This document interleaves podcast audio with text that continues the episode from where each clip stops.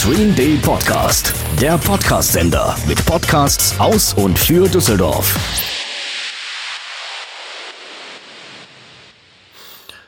Sechs Wochen Trockenheit wirkt sich mittlerweile erheblich auf unsere Natur aus. Wir schauen uns einmal dazu die aktuellen Messungen des Helmholtz Zentrum für Umweltforschung an. Ich habe in meinem Facebook-Post ähm, zwei Karten zur Verfügung gestellt vom Helmholtz ähm, Zentrum für Umweltforschung, ähm, wo relativ deutlich zu sehen ist, wie groß die aktuelle Dürresituation in Deutschland ist. Ähm, und zudem kann man auch relativ gut in einer zweiten Karte erkennen, wie hoch der pflanzenwirksame ähm, Anteil des Wassers im Boden aktuell ist. Und diese beiden Karten habe ich praktisch bezogen ähm, bis einer Bodentiefe von 25 Zentimeter. Also dieser gesamte Bereich von, wo der Erdboden anfängt, bis 25 Zentimeter Tiefe. Das nur kurze Erklärung. Und ähm, auf der ersten Karte, der äh, erkennt man halt eben die Trockenheit des Bodens bis 25 Zentimeter Bodentiefe. Und hierbei sei erwähnt, dass hier die Abweichung der normalen Bodenfeuchtigkeit angegeben wird. Also eine moderate Dürre. Ich komme gleich im Detail nochmal drauf äh, zu. Eine moderate Dürre bedeutet nicht automatisch, ähm, dass der Boden sehr trocken ist, sondern lediglich, dass der Boden im Vergleich zur aktuellen Jahreszeit und dem Mittel der vergangenen Jahre trockener ist. Heißt so viel wie, es wird ein Mittelwert der Bodenfeuchte genommen. Dieser wird praktisch über ein gesamtes Jahr hinweg, denn der Boden ist im Sommer deutlich trockener wie im Winter, wird diese Bodenfeuchtigkeit äh, genommen und dieses Mittel daraus, die Abweichung zu diesem Mittel, zu diesem Mittelwert aus diesen vergangenen Jahren wird dann genommen, um zu ermitteln, ob wir im Moment in einer Dürresituation sind oder nicht. Entsprechend habe ich eine zweite Karte angehängt, die das pflanzenverfügbare Wasser bis 25 Zentimeter Tiefe, äh, Bodentiefe angibt. Und dieser Wert bestätigt dann die Annahme, dass eine große Trockenheit vorherrscht. Und das in Kombination kann man dann dafür nutzen, um wirklich auch ähm, zu sehen und entscheiden zu können, ob eine ähm, vergrößerte Trockenheit, ob eine vergrößerte Dürre in der jeweiligen Region vorherrscht oder nicht. Und ich beschreibe euch jetzt das Bild, was ich jetzt hier vor mir habe, beschreibe ich euch etwas, damit ihr einigermaßen nachvollziehen könnt, ähm, inwiefern eine Dürre, eine erhöhte Trockenheit oder eine erhöhte Situation der Trockenheit halt eben vorherrscht. Ich gucke mir jetzt das ähm, Bild für oder die Karte für die ähm, für die Dürresituation in Deutschland an. Und da sieht man beispielsweise, dass in großen Teilen von Brandenburg, teilweise Mecklenburg-Vorpommern, ein Teil noch von Niedersachsen, also das östliche Niedersachsen, teilweise äh, Sachsen-Anhalt, dass dort eher eine moderate oder eine sehr leichte Dürre vorherrscht. Das liegt zum Beispiel im Osten daran, weil das Mittel der Bodenfeuchtigkeit ein anderes ist wie beispielsweise im Westen. Im Osten gehen wir eher davon aus, dass das Mittel weitaus niedriger liegt, sodass halt diese Abweichung zur aktuellen Bodenbeschaffenheit dort nicht so groß ist. Dann haben wir eine extreme Dürre entlang von Erzgebirge Bayerischer Wald, Alpenrand, Schwarzwald, also praktisch alle groben Mittelgebirgen weisen aktuell eine relativ groß ausgeprägte Dürre an oder eine extreme Dürre an. Das liegt zum einen daran, ähm, weil dort die Waldbestände sehr groß sind und diese, die Bäume, die dort natürlich relativ zügig unter einem gewissen Trockenstress leiden, also nicht genügend Wasserzufuhr haben, dass die natürlich alles, was noch im Boden ist, irgendwie ansaugen, damit sie halbwegs überleben können. Deswegen ist dort die Dürre immer relativ ausgeprägt. Das gleiche gilt dann halt eben auch für den Sauerland, für das Sauerland und für die Eifel. Und wenn wir jetzt mal zur lokalen Bezogenheit zu Düsseldorf kommen, habe deswegen erstmal den groben, das grobe äh, über Deutschland erklärt, weil jetzt einige, äh, eine Sache klar wird.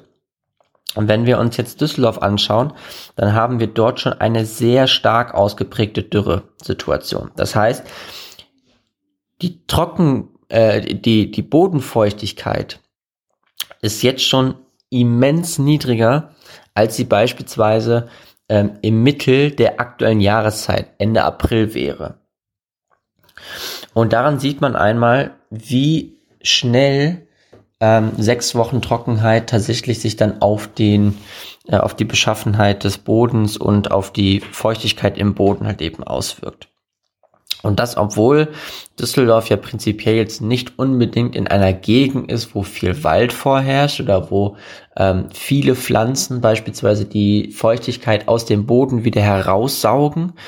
Ähm, und Düsseldorf natürlich auch mit seinem, äh, mit seinem, ja, mit seinem mit seiner topografischen Gegebenheit, also dass wir praktisch in einem kleinen Tal liegen, dass Düsseldorf relativ niedrig liegt, und im Vergleich zu anderen äh, Bereichen in Deutschland der äh, Grundwasserspiegel etwas höher liegt, haben wir trotzdem eine sehr große Dürresituation bereits.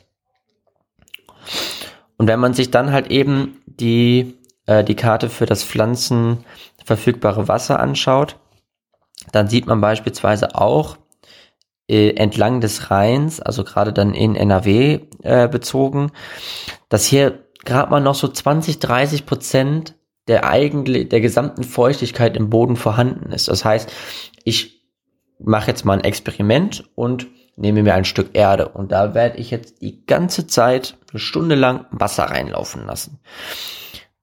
Dann kommt es natürlich dazu, dass das Wasser dann irgendwann irgendwo hinläuft und nicht mehr von der Erde aufgenommen werden kann.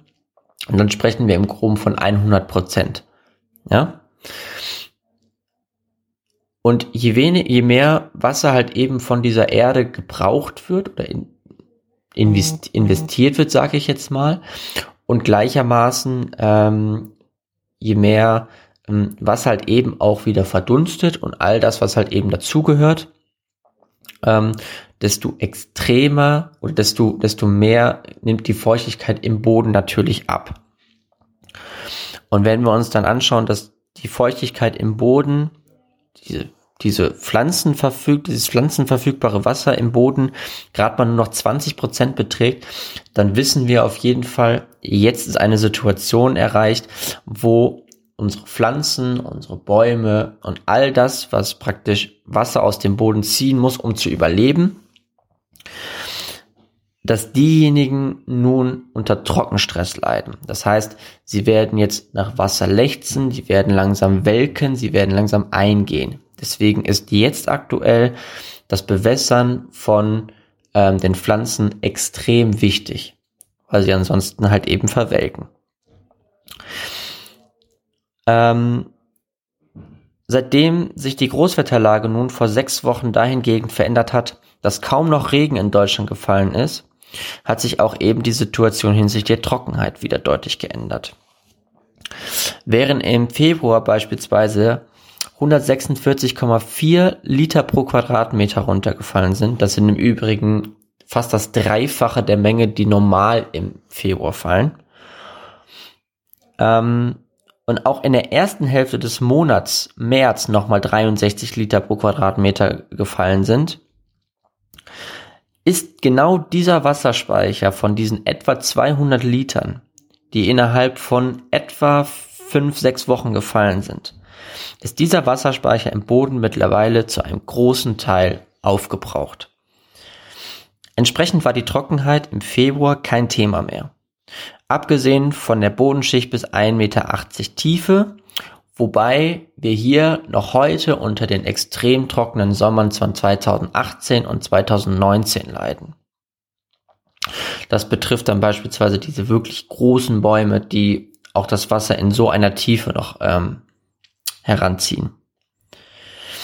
Wenn wir uns nun nochmal diese zweite Karte ähm, der, des, Pflanzen, des pflanzenverfügbaren Wassers ähm, heranziehen, ähm, sehen wir insbesondere deutlich der, dann sehen wir insbesondere südlich der Mittelgebirge sowie entlang des Rheins eine erhöhte Trockenheit. Hier ist der Boden so weit getrocknet, dass der Anteil an lose an den Boden gebundenes Wasser in mittleren Poren, in kurz NFK, vielerorts auf unter 30 Prozent gesunken ist. Das ist das, was ich euch bereits vorhin erklärt habe. Das bedeutet gleichermaßen, dass die Pflanzen anfangen zu welken, weil sie nicht mehr ausreichend Wasser aufnehmen können. Es muss im eigenen heimischen Garten also fleißig gegossen werden. An dieser Situation wird sich in der Mittel- und Langfrist wohl erstmal relativ wenig ändern. Und jetzt werde ich ein wenig spekulieren, was die weiteren ähm, Wetterlagen angeht, werde darauf gleich aber nochmal, nachdem ich den Teil jetzt zusammengefasst habe, nochmal explizit darauf eingehen. Zwar werden wir nun ab dem 28. April vermehrt Schauer auftreten, die auch relativ zahlreich immer wieder Regen bringen werden. Noch ist hierbei aber nicht gesichert, dass auch wirklich jeder etwas davon abbekommen wird und das dann auch gleichzeitig ausreichend sein wird. So geht das ECMWF-Modell, das ist das europäische Globalwettermodell, in seinem Hauptblau von 30 Litern pro Quadratmeter bis zum 4. Mai aus, also bis zum Montag übernächster Woche. Das GFS-Modell, das ist gleichermaßen das globale Wettermodell der Amerikaner, in seinem Hauptlauf für die kommenden zwei Wochen von 80 Liter pro Quadratmeter aus. Das sind zumindest für die kommenden zwei Wochen von, äh, das sind zumindest die mal beachtliche Summen, die zumindest von den globalen Wettermodellen berechnet werden. In der kommenden Woche können wir dann auch sehen, wie viel Flächendecken übrig bleibt und wie viel örtlich passieren wird. Wichtig aber, äh, wichtig wäre aber, dass nun einiges an Regen fällt, da die Langfristprognosen vom amerikanischen NOAA-Modell beispielsweise von einem recht warmen und trockenen Juni ausgehen. Da auch der Mai schon so berechnet wird, dürfte die zweite Maihälfte schon Sommergefühle entfachen und auch der Juli im Anschluss hat neben Schauern und Gewittern trockene und warme Elemente im Wettergeschehen. Da diese Langfristprognosen aber immer reine Spekulationen sind, belasse ich hierbei, belasse ich es hierbei mit der Ausführung. Bleibt also festzuhalten, in der kommenden Woche wird es zunehmend wechselhafter, wenn auch der Regen zumeist konvektiv, also örtlich begrenzt fallen wird. Das wird die aktuelle Trockenheit bei uns etwas abmildern. Die eigentliche trockene Zeit wird aber vermutlich erst im Juni so richtig kommen. Und nun gehe ich nochmal auf die äh, NOAA-Berechnungen ein. Bevor ich das aber mache, kläre ich einmal ganz kurz den ähm, Begriff konvektiv ähm, mit euch. Und zwar konvektiv bedeutet, dass etwas örtlich begrenzt passiert. Also es gibt ein örtlich begrenztes Geschehen, was auf Ort und Stelle relativ viel Niederschlag runterbringen kann. Rundherum passiert aber kaum bis gar nichts. Und so kommt es beispielsweise, das kennt ihr auch bei Schauern und bei Gewittern, dass beispielsweise in Derendorf und in Unterrad und in Rath und Mörsenbräuch viel Regen fällt. Dort ist praktisch dann so ein, hat, hat das ein bisschen was von Land unter. Währenddessen im Süden von Düsseldorf, also beispielsweise Benrath, Urdenbach, das sind jetzt alles Beispiele, ganz wenig bis gar nichts an Regen fällt. Und das ist diese Konvektivität, von der ich rede, dieses konvektive Wetter. Ähm, und davon werden wir in den kommenden zwei Wochen relativ viel bekommen. Mm, das dann durchaus auch in Begleitung von Schauern, äh, in Begleitung von Gewittern dann. Ähm, das wird aber erst in der nächsten Woche so richtig ersichtlich, ähm, auf was wir uns dann einstellen müssen. Noch kurz zum NOAA-Modell, ähm, was einen ähm, relativ warmen Juni und trockenen Juni berechnet. Ähm, die aktuelle Großwetterlage, die wird sich wohl aller Voraussicht nach mit einem kleinen, mit einer kleinen Unterbrechung jetzt für, äh, für den Monatswechsel beziehungsweise für die erste Hälfte des Mai ähm, in etwa so gestalten, wie wir das aktuell haben. Das heißt, wir haben dann eher Hochdruck im Nordwesten von Europa, also rund um die britischen Inseln. Und damit gelangen wir immer wieder in eher nördliche und trockene Luftmassen. Sobald dieses Hoch etwas weiter nach Osten zieht, also nach Skandinavien, kommt der Wind von Osten her. Der Kontinent wird sich dann schon so weit aufgewärmt haben, dass wir dann nicht mehr kalte Luft aus dem Osten bekommen, sondern warme Luft aus dem Osten bekommen. Da diese sehr trocken ist, wird das für uns dann sehr sonnig, aber auch für die Natur sehr fordernd werden. Aufgrund dessen, wie die aktuelle Situation der Trockenheit ist, das natürlich für unsere Wälder und unsere Pflanzen und unser gesamtes oder unsere Natur, unser Ökosystem hier natürlich eine extreme Herausforderung, was nicht gut ist. Aber ähm, zumindest der Juli und der August sehen im Moment doch eher wechselhafter aus. Da gibt's dann eine gewisse Labilität der Luftmassen, also dass praktisch ähm, Schauer und Gewitter entstehen können, dass das Wetter uns eher schwül vorkommt. Ähm, und das sind die aktuellen Langfristprognosen. Diese sind aber rein spekulativ, also haben keine Aussagekraft über das exakte Passieren, wie es dann werden wird. Also wenn ich jetzt heute sage, das NOAA-Modell sagt, der Juni wird eher warm und eher trocken, dann heißt das nicht, dass der gesamte Juni ähm, sehr warm und sehr trocken und heiß und Hitze und all das, was wir aus dem letzten Jahr beispielsweise kennen, sondern dass die Grundstruktur der Großwetterlage, also so wie sich die Hoch- und Tiefdruckgebiete über Europa versammeln, dass das als ungefähr einschätzbar ist. Dass praktisch der Großteil des Monats eher diese Wetterlage hat und dementsprechend kann man um einschätzen, wie ungefähr dieses Wetter sein wird. Wenn ich mir beispielsweise wenn ich ein Hoch über, äh, über Großbritannien setze, dann weiß ich, es wird eher freundlicheres Wetter. Nicht allzu heiß, aber freundlicheres Wetter.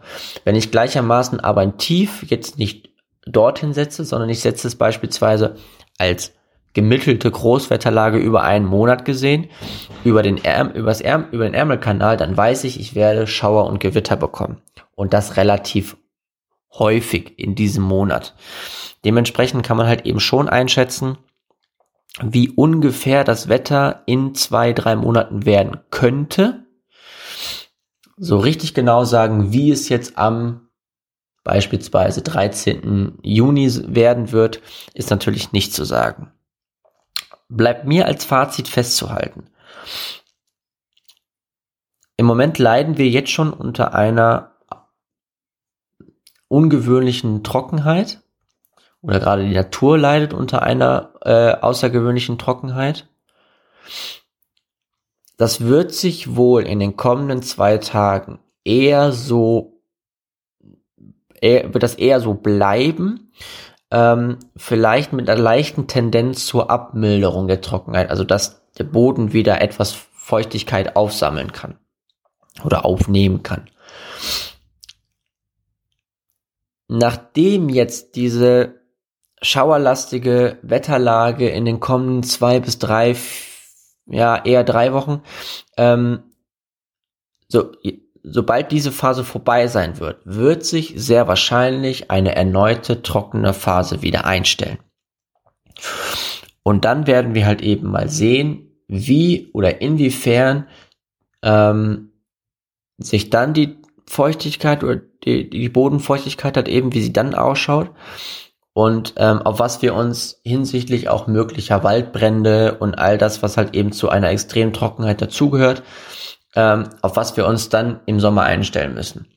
Was wir auf jeden Fall jetzt schon sagen können, ist, es sieht im Moment absolut nicht gut, gerade für unsere Wälder aus, denn die leiden jetzt vermehrt und vermehrt und vermehrt, weil der Boden in 1,80 Meter Tiefe nicht wirklich gut aussieht und jetzt in den oberen äh, Bodenschichten äh, bis hin zum, zur, zur Oberfläche des Erdbodens ähm, eine zusätzliche Belastung wieder dazukommt, wie wir sie beispielsweise in den vergangenen zwei Jahren schon hatten. Und jetzt werden die Bäume erstmal so richtig, richtig leiden. Ähm, das die aktuelle Situation zur Trockenheit in Deutschland und ähm, mit einem gewissen speziellen Augenmerk zum äh, zu, zu Düsseldorf und zur, zur Umgebung von Düsseldorf. Und ähm, damit verabschiede ich mich. Tschüss. Stream D, ein Lokalsender aus und für Düsseldorf. Mit Podcasts und Musik aus und für Düsseldorf.